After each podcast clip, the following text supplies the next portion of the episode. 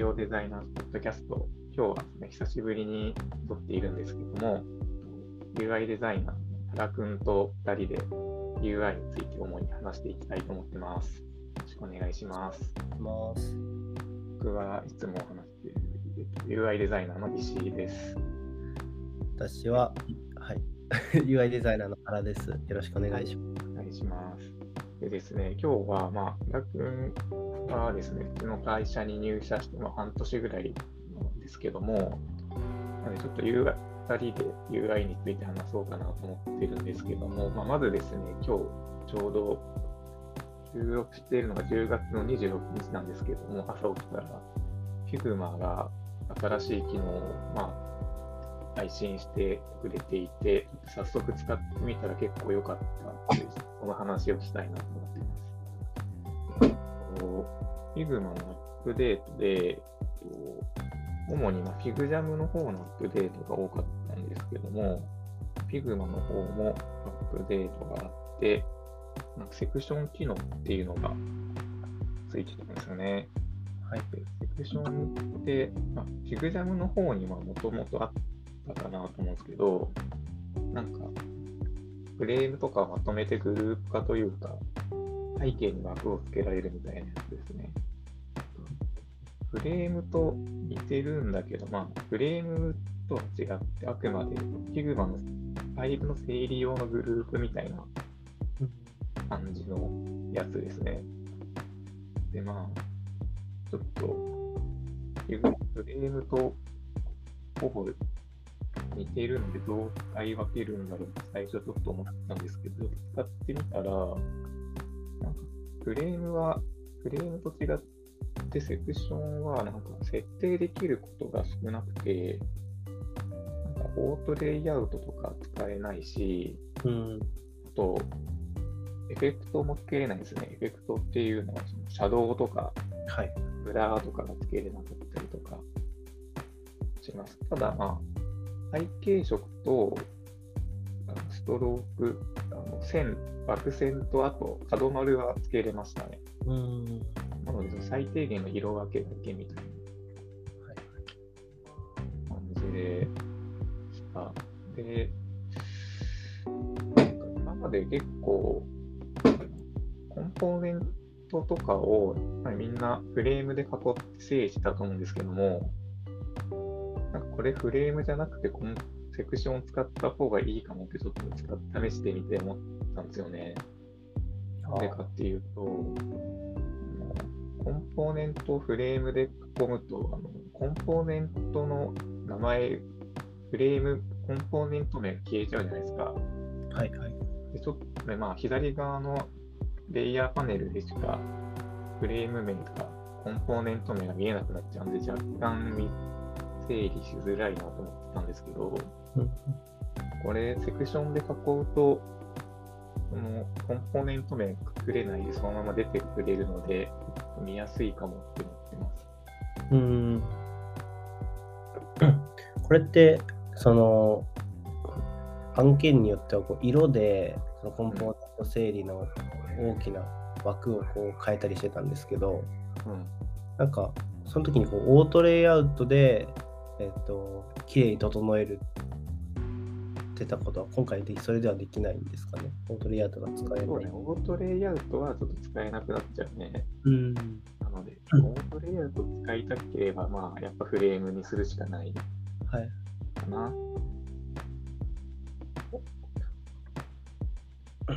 そういうメリデメはありそうなですね。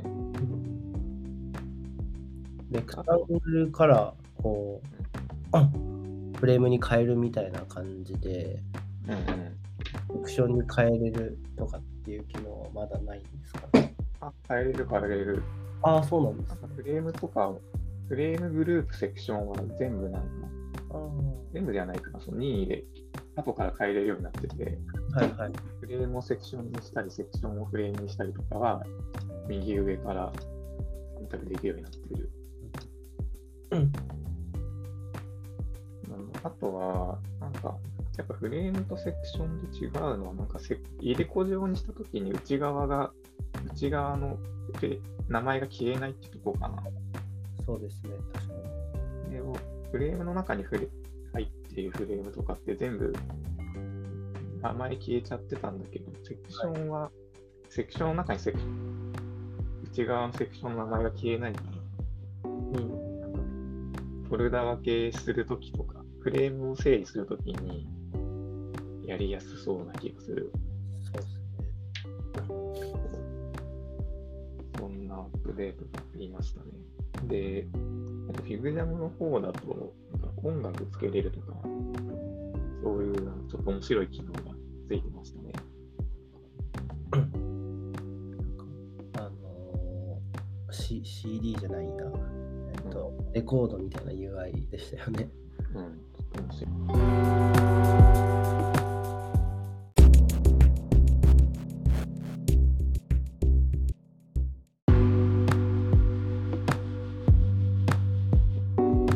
オプション機能で面白そうなのがあって、えっと、プロトタイプでセクションが使えるらしくて、あのプロトタイプであのリンク先にセクションを使うことによって、アプリとかのタブバーのタブ遷移したときに、タブ、タブごとのあの現在位置が維持されるっていう風にできるらしい。は左のタブで画面遷移して、他のタブに移動して、で、また元のタブに戻るって時に、今までだとあの多分、タブごとの初期画面に絶対戻っちゃってたと思うんだけど、はいはいそれがタブごとに現在位置が維持できるようになるし、あ。あ、なんか今、動画画面に映してるんですけど、これなんか、いいですね。これちょっと広いというか、便利。面白い。うーん。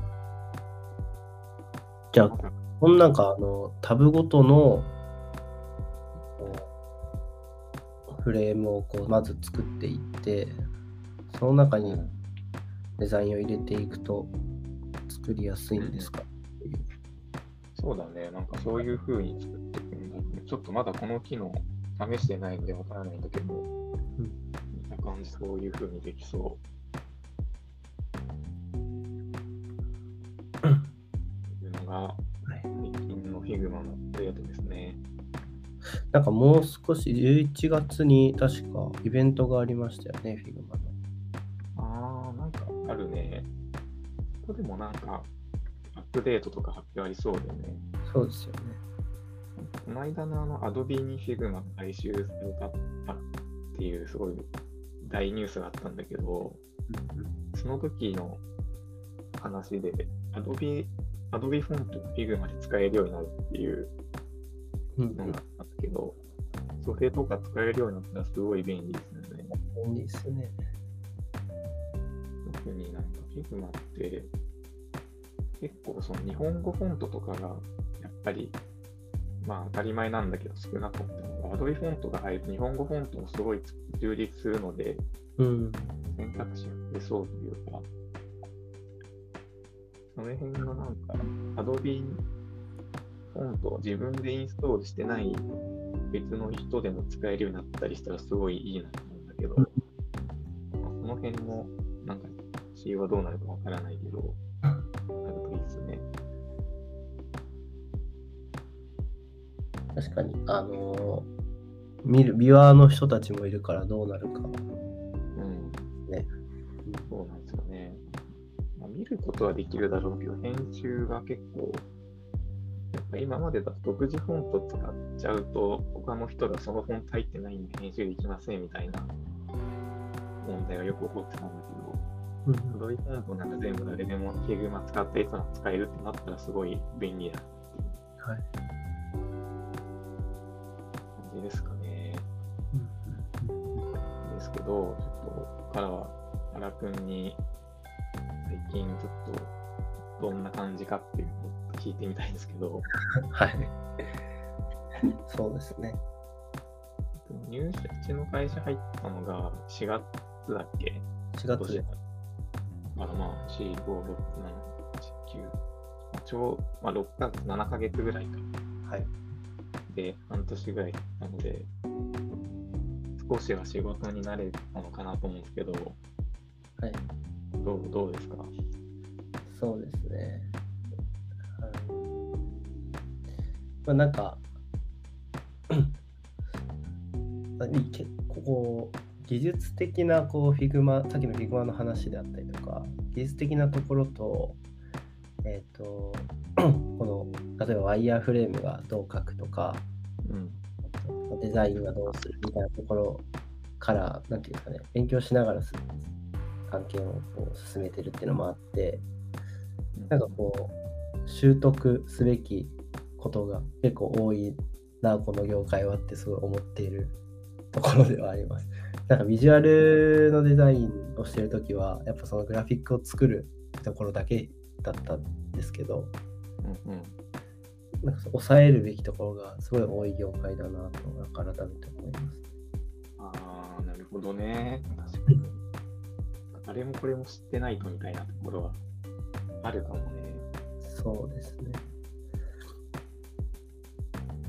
まあ、そうです。なんか Figma はやっぱ半年使って結構慣れてきて、それこそあのコンポーネントのあの設計とかはあの先輩方に教えてもらって、こう。うん。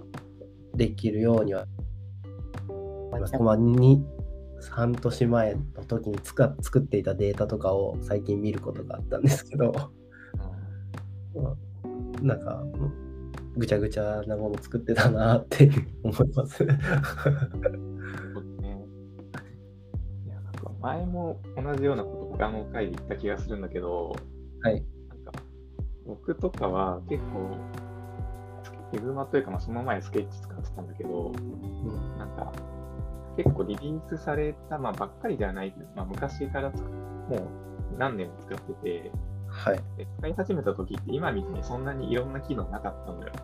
うん。だからなんか正直そんなに難しくなくて、一緒に成長してきたみたいな感じなんですね。そう、なんかだから最初の頃はなんかすごいめちゃくちゃ機能が少ないいられみたいな感覚だったから、はい。はい。で、なんかまあコンポーネントとか、まあ、Figma だとコンポーネントじゃなくて、なんて言ったっけな。忘れちゃった。その、ああその機能だけはすごい便利だなと思ってたんだけど、はい。それ以外対してやれることなかったので、そっからなんか、その段階じゃすごいなんか、操作そんな難しくなくて、はい。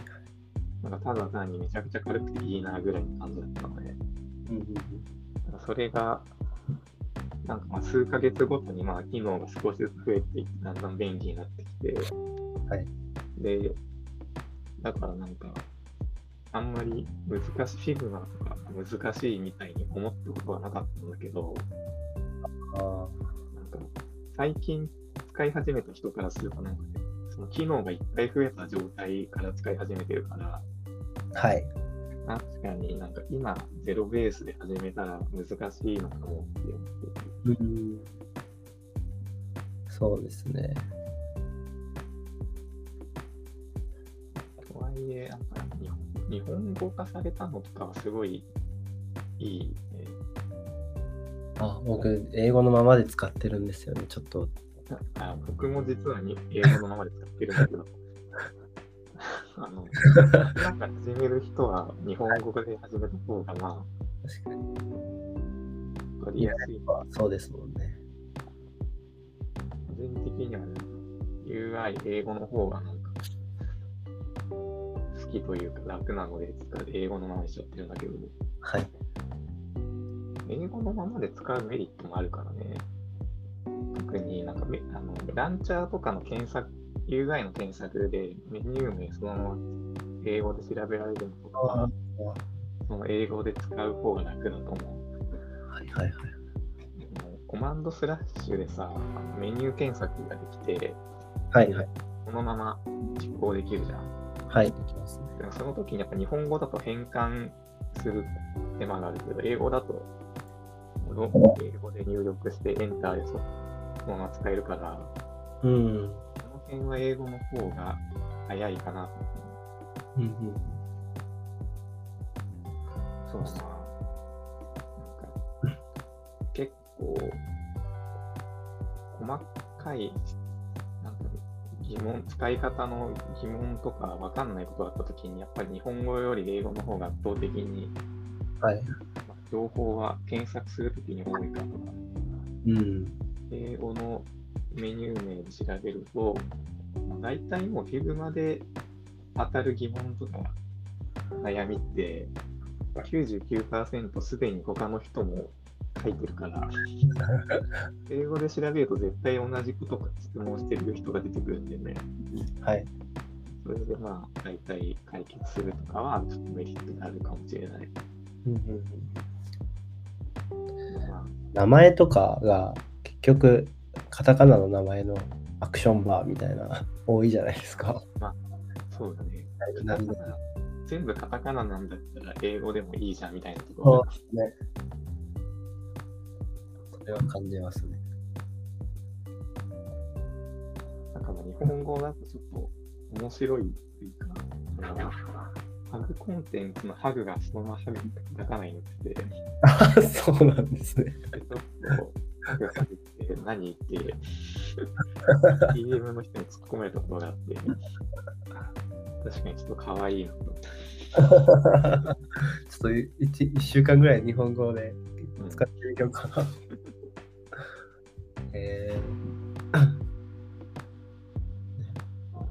ー、ヒグマの技術的なところは、うん。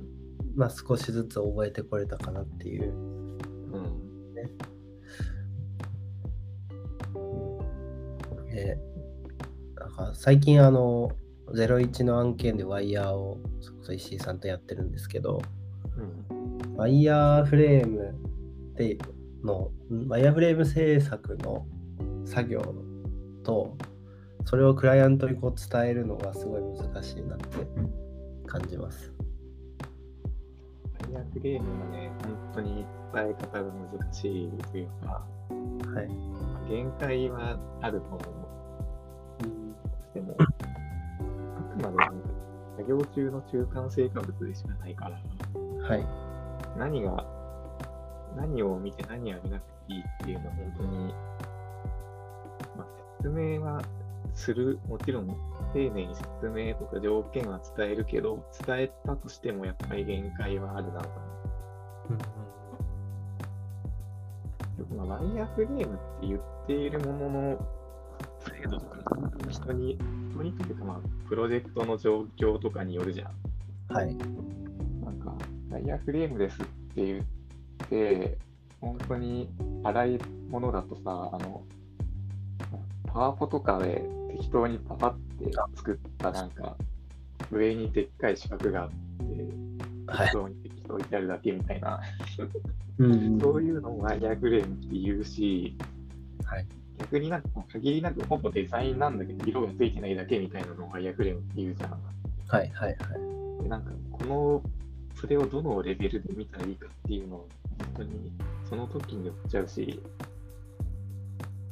その感覚っていうのが、なんか、なんとなくその、まあ、開発者とかデザイナーだったら、うんそのプロジェクトの進行度合いとかで、なんとなく今このフェーズだから、このぐらいにようって感覚的にわかるけど、はい。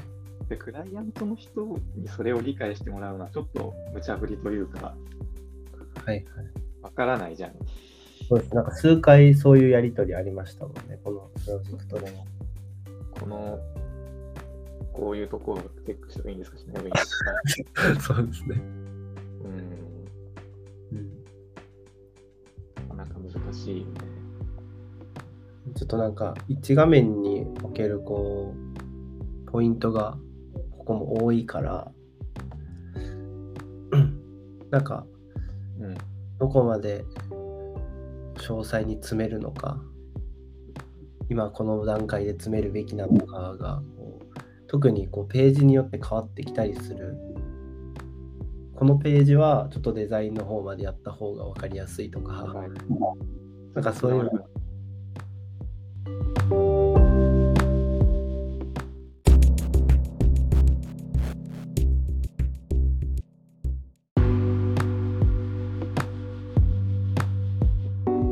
画面によってうん。デザインのイメージちょっとできるようなところまで作るページもあれば、うん。項目だけ並べるっていうページもあれば、うん。一つのこう、まあ、Figma のこうワイヤーフレームの、えー、と群群 によの中でもさまざまな流度が何かあったりもしていてうん。それをこうグラントと一つずつ握っこう理解していただいて握っていくっていうのがすごい難しいなって思います。そうだよな。難しい。まあ。しかもなんかワイヤーフレームって結局、なんかワイヤーフレームでここはチェックしてくださいって言ったことでも、はい。でそこで一回決まったと思ったことでも、やっぱりデザイン作ってからやっぱり変えたいってなることってすごい多いじゃん。はいはいはい。こはワイヤーフレームでこうしますって決めたのにってなるけど、まあでも実際確かにデザイン入ってみてわかんないんだよなっていう、そうですね。そういうのはあるんだよね。はいそうですね。なんか意外とここ目立ってってうん。なくても理解できるからって言ってなんか消したりしてるうん。のありますね。デザインしてみたら、なんか思ってたのと違ったっていうのはやっぱりよくある。はい。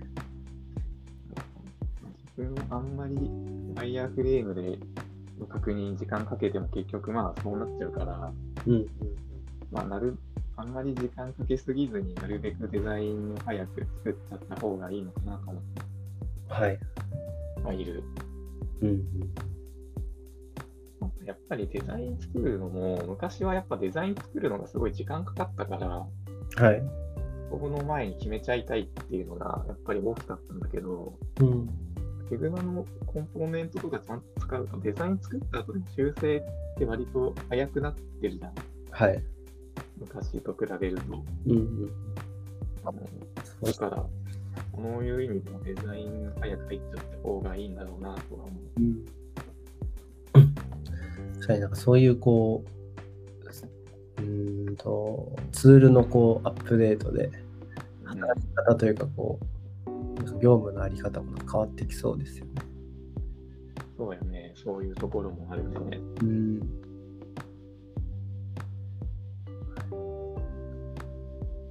今日はじゃあ、そういう感じのはい。ヒグマの話を中心にしてみました。はい。また半年後に1年レビューをします。1年後。いいねじゃあ、またちょっと半年後にやるかもしれないですけど、まあ、ポッドキャスト自体あの、もう少し定期的に更新できたらなと思っているので、またお会いしましょう。はい。はい、今日はありがとうございました。ありがとうございました。